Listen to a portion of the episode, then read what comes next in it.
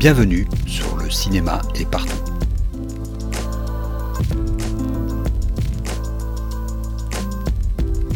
Un podcast sur l'industrie du cinéma et ses évolutions.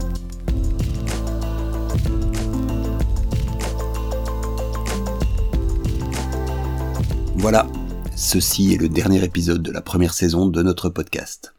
Je vais prendre une petite pause estivale jusqu'à la fin août, maintenant que l'actualité est moins chargée. Ce dernier épisode est l'occasion de faire, non pas un bilan, mais plutôt un état des lieux de ce qu'on a exploré pendant ces quelques mois. Une manière de collationner nos réflexions sur une industrie qui a connu des modifications drastiques en quelques mois. Un point sur le paysage tel qu'il se présente aujourd'hui et sur les opportunités qu'il ouvre. Commençons par les bouleversements. Et, bien sûr, on est bien obligé de commencer par la pandémie et les lockdowns. La première leçon à en tirer tient à nos modes de vie eux-mêmes. Il est bon de rappeler que les arrêts totaux d'activité, les lockdowns, ne sont pas nouveaux dans nos vies. Nous en avons déjà subi un, bien plus court certes, lors des attentats de 2016. Loin de moi l'idée de comparer l'incomparable, juste de rappeler que la possibilité de lockdown fait maintenant partie intégrante de nos vies. Comme le font l'éventualité de catastrophes naturelles, d'événements climatiques exceptionnels, d'incidents géopolitiques majeurs. Tout cela impacte toute notre structure économique, en ce compris l'industrie événementielle. La seconde leçon est que l'industrie du cinéma a de grandes difficultés à gérer la relance. Elle n'est pas équipée pour une logique de stop and go. Elle n'est pas la seule dans ce cas, mais c'est celle qui nous intéresse dans ce podcast. Mais quand je parle de l'industrie cinématographique, je parle en fait de la nôtre, celle des pays européens. Les majors, elles, ont parfaitement réussi à se restructurer, à développer des sources de revenus alternatives. Le boom des plateformes de streaming était inscrit dans les astres, planifié de longue date, et a juste été accéléré par les événements. Il n'est que le résultat d'un lent et long travail d'intégration verticale qui dure depuis 20 ans. Le rachat de studios et sur toutes ses propriétés intellectuelles, l'intégration de services OTT, de chaînes de télé, de licences sportives, puis l'abrogation de la loi interdisant les studios de posséder des salles de cinéma, dont on n'a pas encore vu les effets, et enfin la pression sur les fenêtres d'exploitation, tout cela est une reprise de pouvoir des studios sur l'ensemble de la chaîne de valeur. Les studios et producteurs de cinéma européens, eux, ne possèdent pas de licence pérenne. Ils n'ont aucun capital culturel sur lequel construire une telle intégration. Ils sont entièrement dépendants de la bonne santé du reste de la chaîne et d'institutions chèrement acquises, mais qui montrent aujourd'hui leurs difficultés d'adaptation. Les fenêtres, les modes de financement, la diversité culturelle de l'Europe ont très longtemps été sa force et sa fierté, mais aujourd'hui, elles sont ses faiblesses. Elles ne lui permettent pas de combattre sur le même pied que les majors, de créer des réseaux aussi puissants que celles des forces du capital.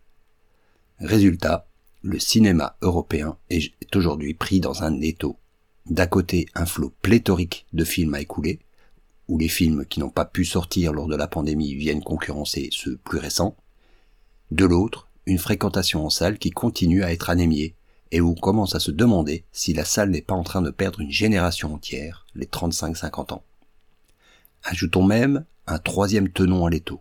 Les seules alternatives à l'économie encore fragile de la salle sont des services de streaming américains. En clair, on arrive toujours à produire des films, nettement moins bien à les vendre. Évidemment, il y a lieu de se poser la question de savoir si on veut vraiment imiter le modèle américain, et si oui, dans quelle mesure?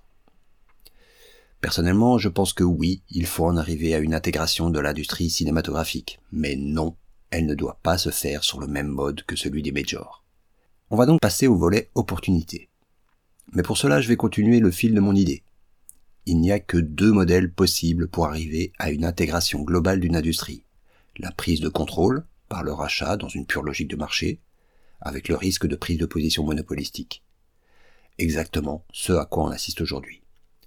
L'autre modèle, c'est celui de la coopération, d'un partage des intérêts, des ressources, mais aussi des recettes. Une mise en réseau, ouverte et libre des acteurs, où les intérêts des uns rencontrent ceux des autres. Un modèle de l'interdépendance assumée et active. Dit comme cela, ça, ressemble fort à un rêve de hippie mal peigné, ou à du Proudhon mal digéré. Mais on a vu au cours de cette saison que tout est à disposition, ou presque, pour en faire une réalité. Des salles, comme le kinographe, s'ouvrent avec des objectifs de revitaliser des quartiers et la cinéphilie.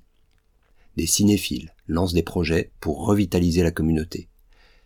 Les festivals sont les premiers à reprendre le pouls du public et jouent pleinement le rôle de liant de l'industrie. Les institutions, même si plus difficiles à piloter, sont pleinement conscientes des enjeux de cette transformation et se transforment elles-mêmes en conséquence.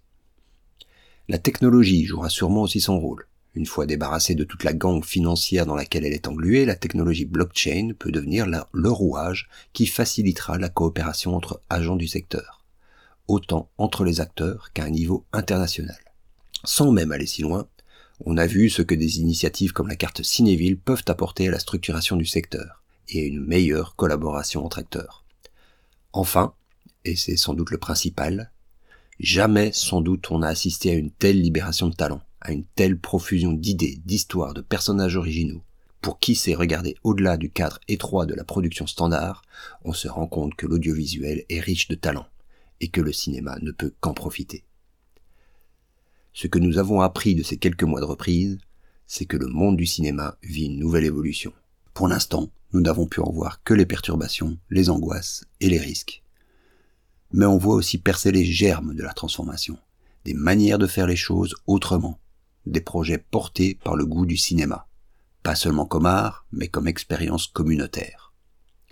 C'est sur cette question de l'expérience communautaire qu'on a commencé la saison, et elle fait toujours un beau cliffhanger en attendant la saison 2. Bonnes vacances à toutes et tous.